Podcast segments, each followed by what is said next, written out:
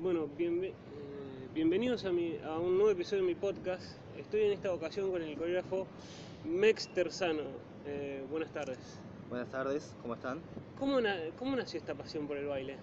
Esta pasión por el baile eh, nació de yo hace 12 años que bailo y empezó como hobby. Supongo que como, como todo algo así empezó como jugando con amigos, no teníamos ni idea de lo que hacíamos realmente. Eh, me acuerdo en el living de mi casa, revolcándonos, tratando de bailar breaking, una cosa rara porque es lejano a lo que hago ahora. Pero bueno, empezó por ahí y nada, me fui interiorizando de a poco y me fue apasionando cada vez más. Eh, ¿Dónde fue la profesionalización del digamos, que decidiste hacer lo que era el- un poquito de break a lo que ahora haces de baile? Eh, me llegó la invitación a formar, a formar parte de un grupo de reggaetón en esa época por unos conocidos. De ahí fuimos a hacer un casting para, para un grupo de acá de Rosario, un grupo de competencia, donde han formado parte también otros profesores. Y desde, ponele, desde el 2011, 2012 se fue to- tornando un poco más profesional, a nivel estudio, a nivel ganas. ¿Y en qué estudio fue, digamos? ¿Fue en algún estudio específico o fue No, era-? Era un grupo independiente llamado Chameleon Crew, que estaba formado y dirigido principalmente por Luca Federici, Nicolás Miranda, del cual también formaba parte en ese momento, en esa última instancia, antes de mi entrada, formaba parte Clara Scarponi y otros bailarines también de acá de la ciudad. ¿Y después cómo fue el cambio de, alumno también a, a profesor? Y supongo que se va dando. Yo a principio del año pasado tuve un evento em, en General Roca, en el sur del país, donde fuimos con varios conocidos y todos llegamos a la misma idea final de que se va dando. Es un proceso, de que nadie empieza con la idea, no, yo empiezo porque quiero dar clases, porque es mi sueño dar clases y todo. Creo que es un proceso que se va dando y, y fue eso, fue tomar clases hasta sentir un punto de que querés pasar a otro lado.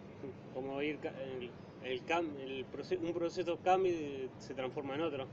Por supuesto, uno nunca deja de dar, de tomar clase y de aprender, porque la danza va evolucionando constantemente, constantemente sale info, eh, música, la música se renueva y la danza se renueva todo el tiempo.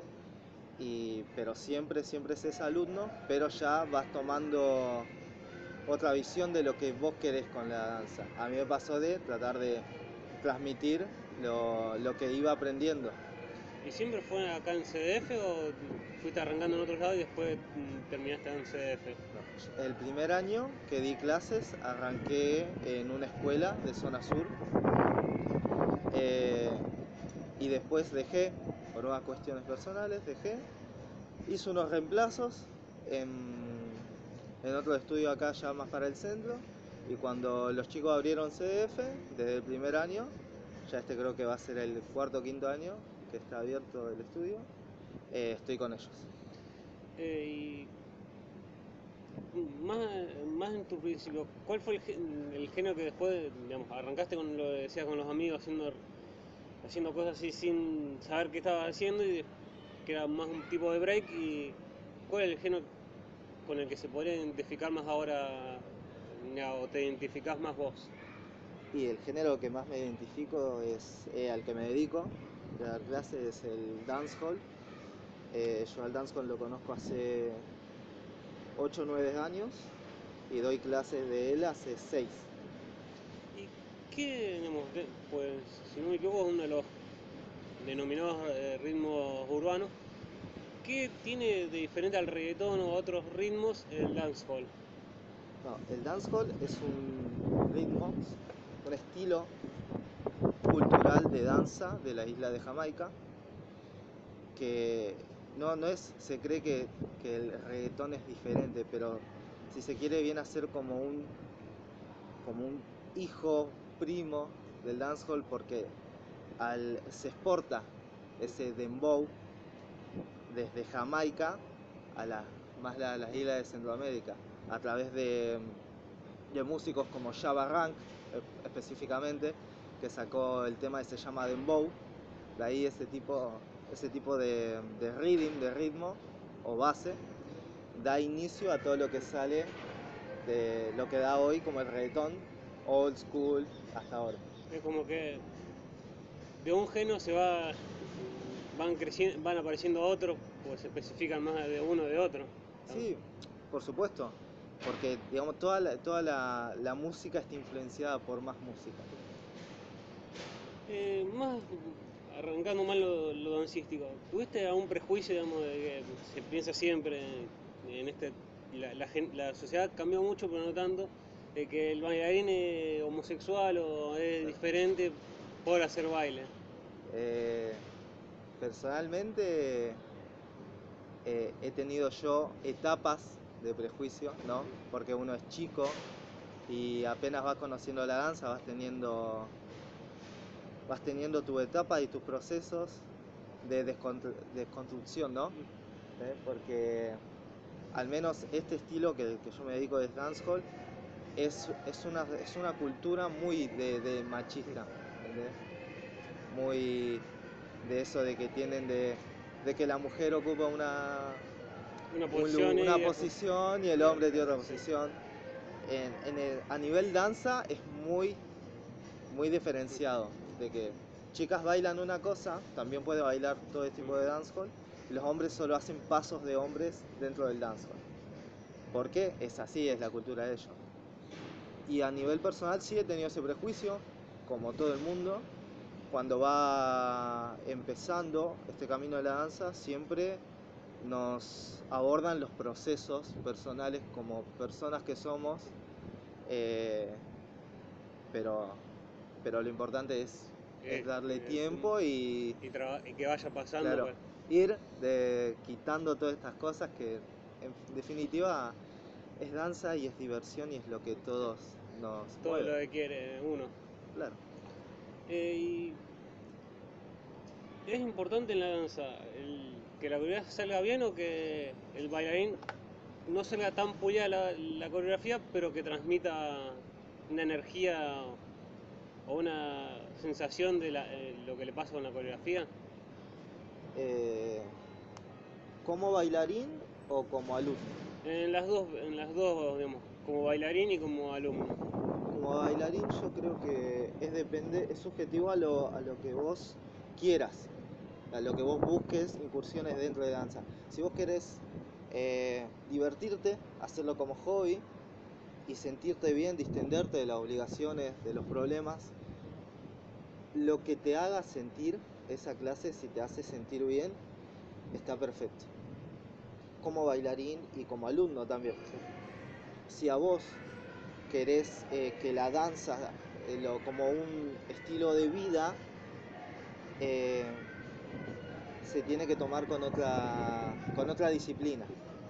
Es como que se toma, es como lo va tomando cada persona. Por supuesto, por supuesto. Cada persona tiene una eh, percepción distinta de la música, de la danza, de estas cosas que, que nos hacen mover, ¿sí? Como, como se- sentimentalmente como personas. Eh, y también es lo que se dice, se ha escuchado mucho de, los de los bailarines, que los bailarines tienen mucho ego, que es muy, que se creen que al- algunos bailarines se creen más que, que el resto y a veces hacen que las coreografías salgan mal o no existe el ego en la, en danza. El ego de la danza está, estuvo y va a estar porque las personas somos egocéntricas, porque las personas somos difíciles, ¿sí? Nadie, no hay, no hay manual para, para los procesos mentales como personas y todo eso se vuelca a nivel de que hagas nivel danza, nivel vida.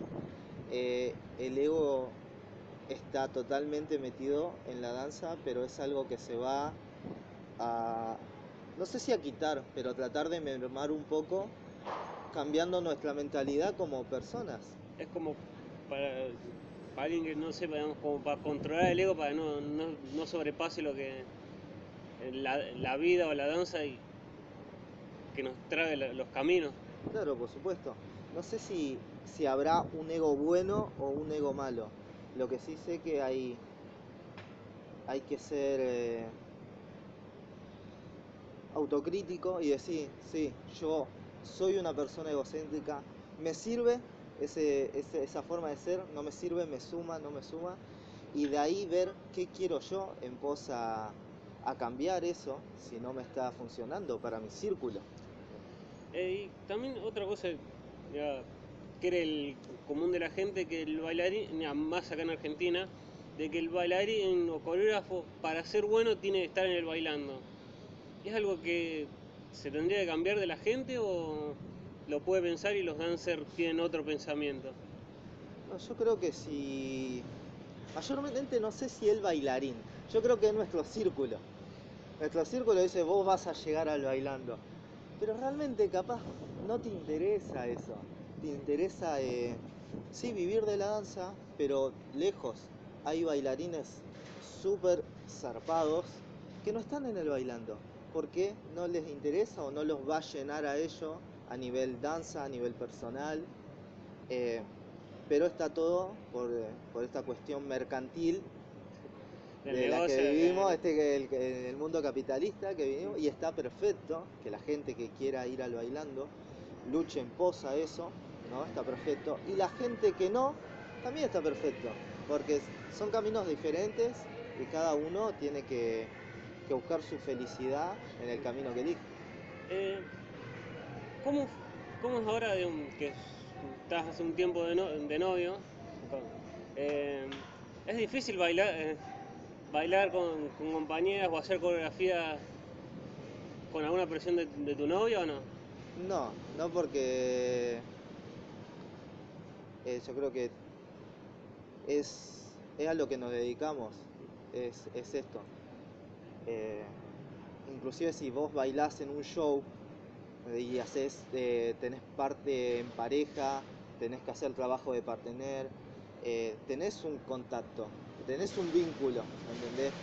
Y se tiene que mantener así, respetuoso entre compañeros y nada más que eso, porque en definitiva, vos si estás donde estés, si estás en el salón de aula, ¿sí? dando o tomando una clase, esa es tu visión del momento, ¿no? Tenés que Que es el, mo- momento después... Claro, el momento es, es clase, vos podés tener problemas en tu casa, con tu pareja, con lo que sea, pero la clase es la clase y es separar las cosas. Es como, es como que a la danza o a lo que uno también se dedica es más hilo de los problemas que tengo y me concentro en la danza. Sí, por supuesto, porque ponés vos eh, sos chofer de algo y estás totalmente atareado por tus conflictos personales. Te matás. y no te concentrás en tu trabajo, te, te pasan cosas y no terminás disfrutando de eso que elegiste por pasión o por amor a lo, a lo que te dedicas. Y teniendo una, no- una novia bailarina, ¿hay algún problema, de, digamos, de decir, de llevar los problemas de, no sé, no salió de un acorde o algo, llevarlos a la casa? Eh, no sé si es problema, pero siempre se, se habla, ¿sí? Siempre se habla. O a mí me pasa que con, con mi pareja eh, trabajamos juntos. ¿sí? Los dos hace años que estamos en esto y sabemos que quiere el uno del otro y que respeta el uno del otro. Y se, todo, es conver- todo se conversa. Se trata de eso, del diálogo y de la y de separar bien las cosas de que el, otro- el trabajo es trabajo y la vida personal es personal. ¿Es, es difícil el separar o, o depende de cada uno? Eh, no sé si difícil. Supongo que al principio de, de toda relación humana, conocerse eh, es lo difícil. Ver, eh, ir, eh, ir yendo a ver qué, qué es lo mejor para ese vínculo. Pero después, como te estás siempre hablando del círculo de la danza, estás haciendo, ambos están haciendo lo que aman, vos tenés esa empatía hacia el otro, ¿me entendés? Porque Sí. si, ¿cómo, le, ¿cómo voy a reprochar tal cosa si yo me dedico a lo mismo? Y hago lo que amo y amo que ella haga lo que ame. Y más ahora también un poco volviendo a la danza, ¿has tenido algo- como he escuchado mucho de algunos bailarines de acá de CDF que han hecho workshop. ¿Has hecho algún workshop o te han llamado para dar clase en algún otro lado? Sí, eh, he estado, tenido la suerte que he estado en varios lugares acá de Argentina. He ido a Córdoba a un evento que se llama Uno más Uno. Fui en dos ocasiones. Eh, estuve en Tucumán dando clases también, en un evento que fue un exponente eh, de Jamaica, Danza Blin, hermoso evento. Después estuve en General Roca, en el sur, el año pasado. eh, que, que también fue un bello evento con hermanos de Chile que vinieron a dar clases. Eh, estuve en Buenos Aires también dando clases, eh, en otras partes de Córdoba. La verdad que, que a veces uno no lo ve, pero eh, salen muy lindas oportunidades. Y de los dancers que han venido acá a CF, ¿de algunos has venido a tomar una clase como alumno? Vienen workshop, ya sea Pecas Conte, eh, Matías Snap. Sí, he tomado, eh, he tomado clases cuando han venido eh, Matías eh, Nahuel de Isamón, Esteban Topi, cuando traen el Workshop he tomado con ellos, pero hay veces que no he podido, porque mayormente acá son los fines de semana, porque trabajaba los fines de semana. Y ahí es cuando te va, se te va complicando.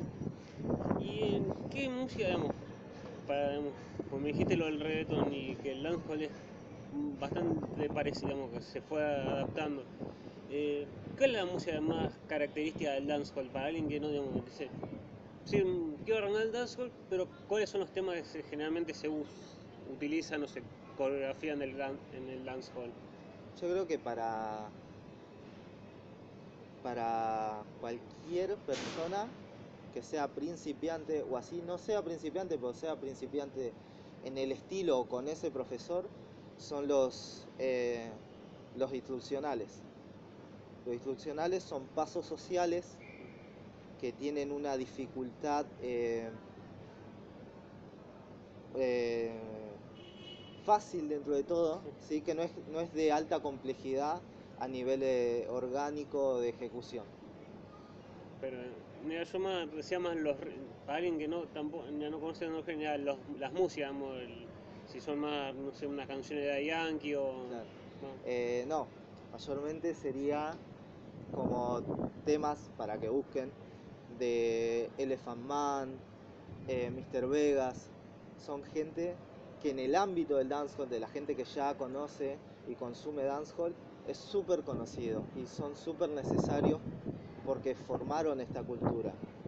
El dancehall tiene muchos años, mucha música y esa gente es desde los inicios de esta música y, y es fiesta, hace música de fiesta. Es como más de alegre, muy alegre. Es claro, es vos estás en, un, en una fiesta, en un boliche, sea, sea tanto en Jamaica o en donde se consuma el dancehall, sea una fiesta, y ponen este, estos temas de estos artistas y de este tipo de temas institucionales y lo baila toda la gente, toda la gente. Tenga 100, 50, 200, 300 personas, están bailando lo que te dice este tema.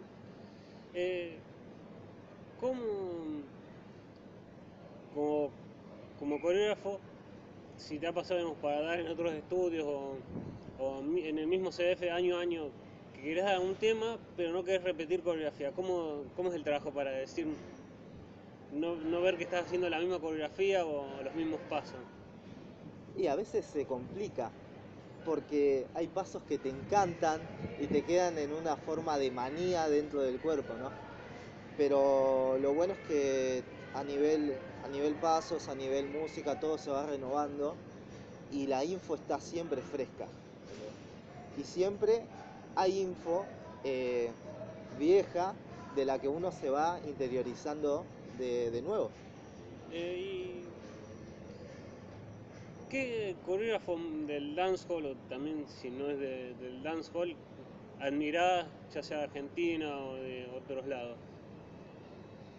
Y yo creo que. ah, esto te lo voy a decir yo. Eh, a nivel bailarín, a nivel visual, me gustan muchos, muchos artistas internacionales de los grupos de allá, de Jamaica, europeos, pero creo que a nivel, a nivel nacional me encantan eh, todos los profes, ¿sí? porque cada uno le pone lo suyo.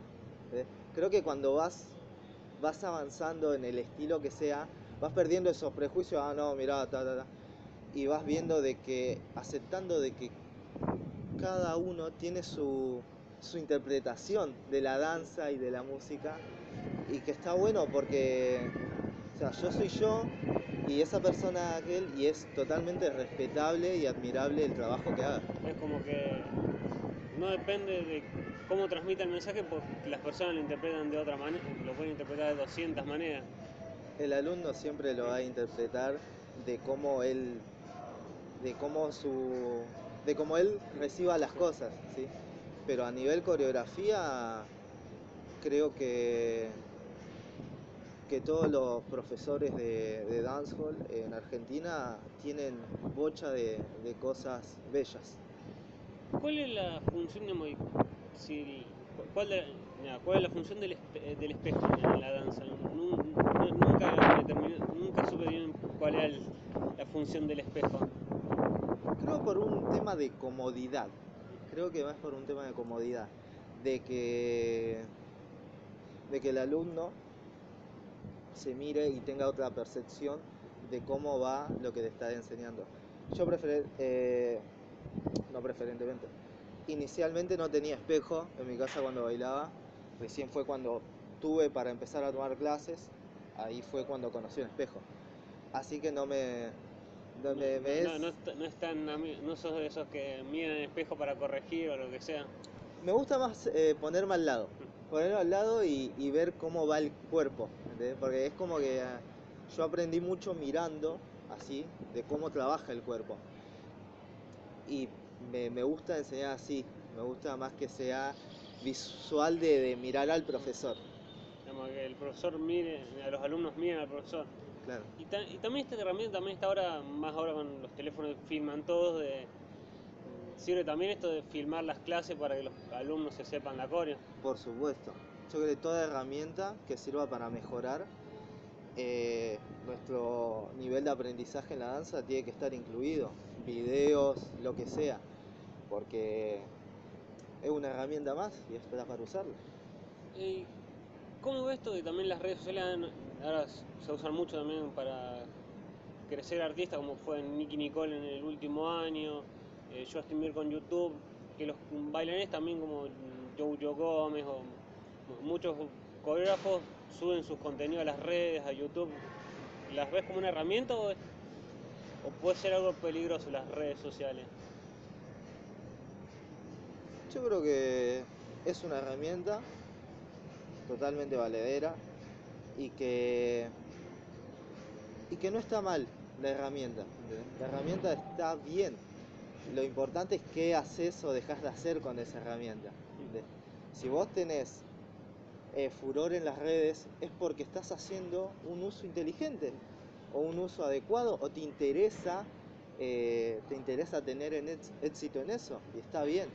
Si no tenés un re furor en las redes, no se acaba el mundo ni nada, simplemente tal vez no te, no te llena a vos como persona o como bailarín tener eh, ser un boom eh, a nivel redes y es- también es respetable.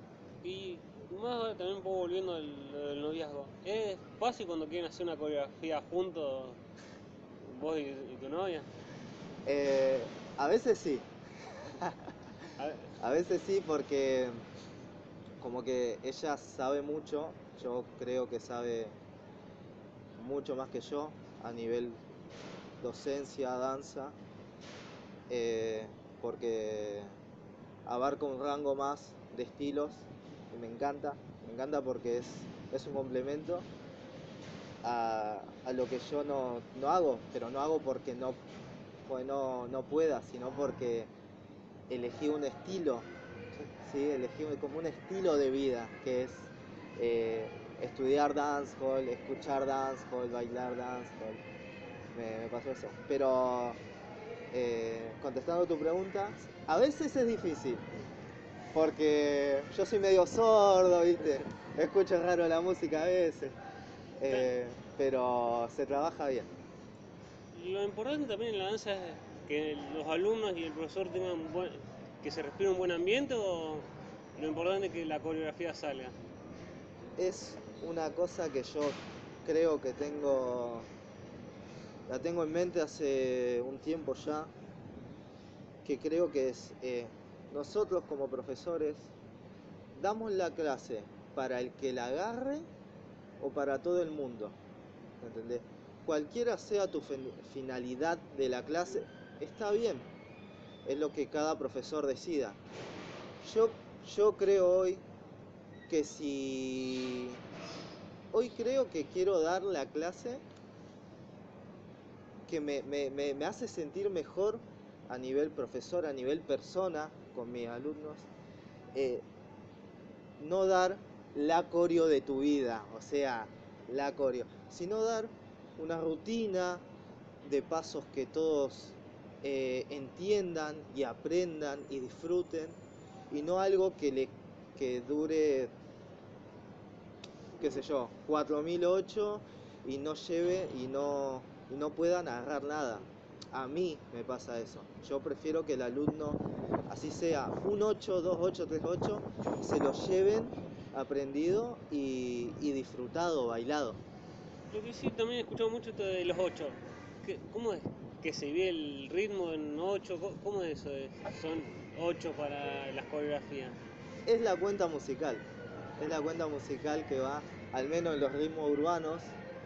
Te digo esto porque yo no te voy a hablar de estructura musical de, de otros estilos porque no sé, no te voy a mentir. Al menos en los ritmos urbanos se cuenta del 1 al 8, con algún contratiempo.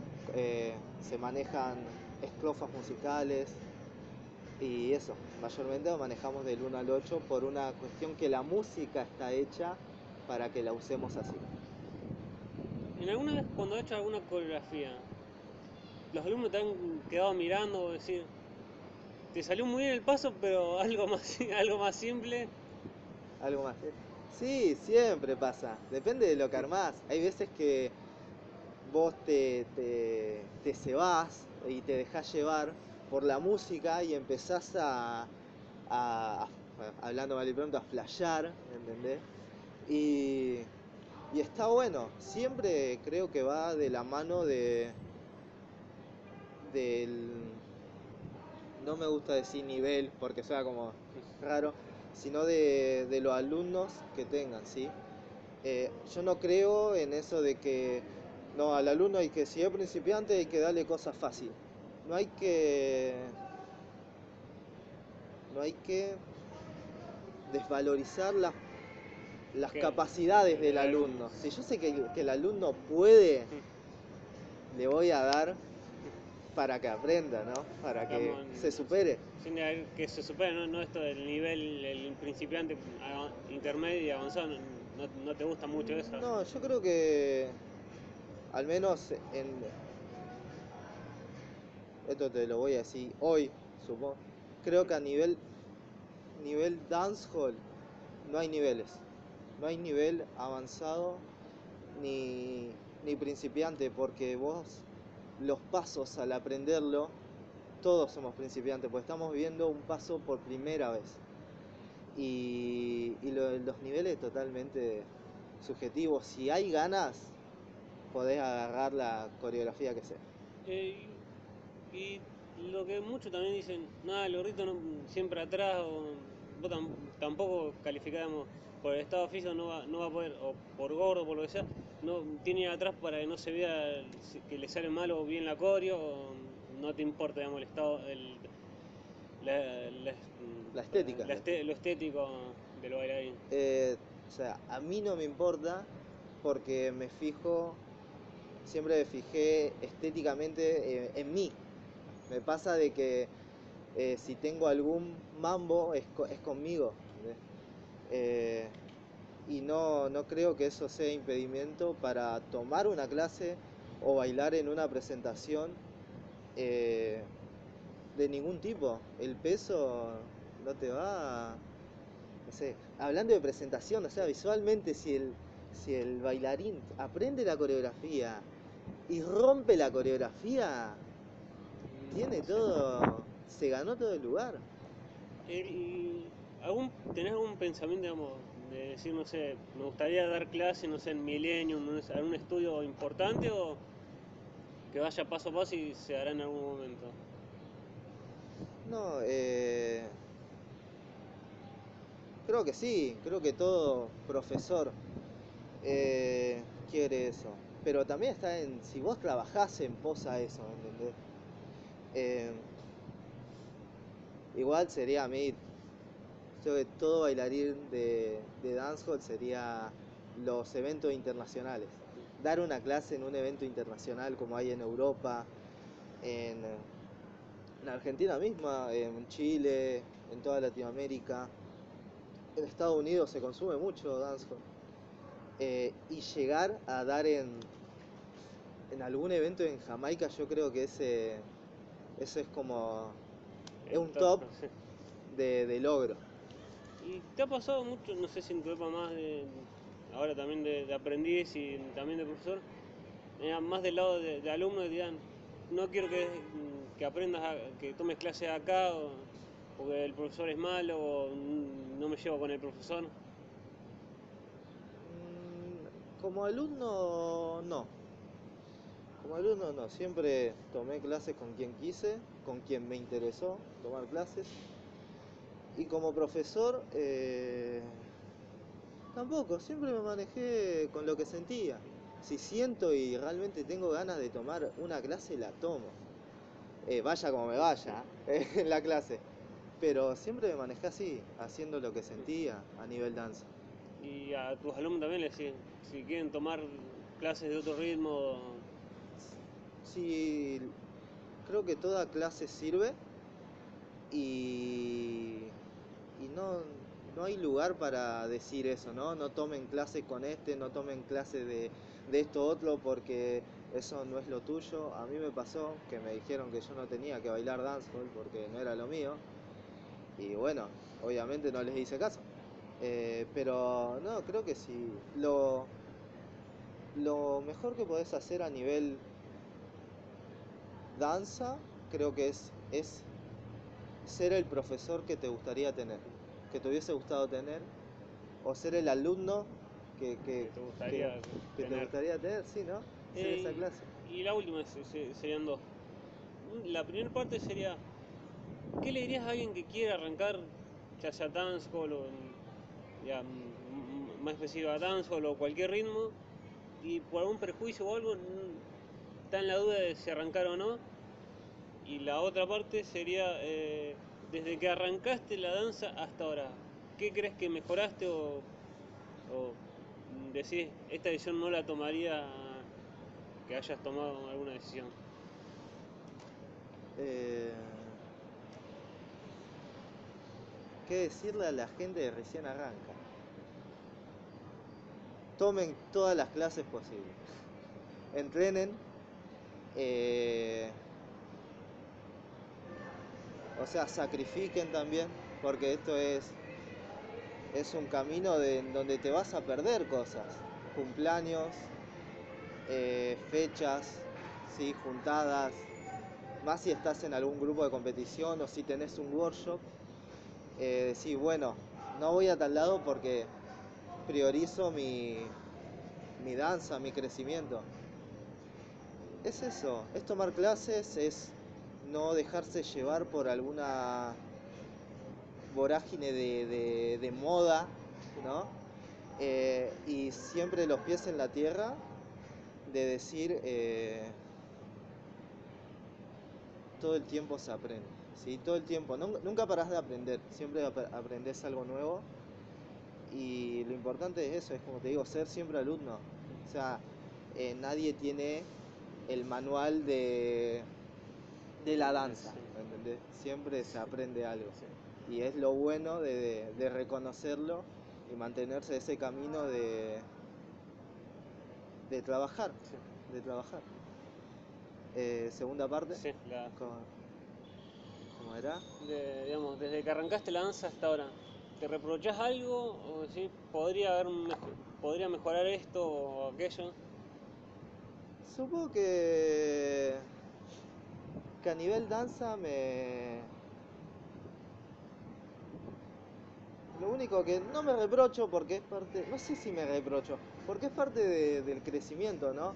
Que va de la mano de que vos eh, son experiencias, algunas buenas, algunas malas, eh, pero lo importante es aprender. Toda experiencia, si te deja una enseñanza, no hay que reprocharla ni, ni decir no lo haría de nuevo, sé yo.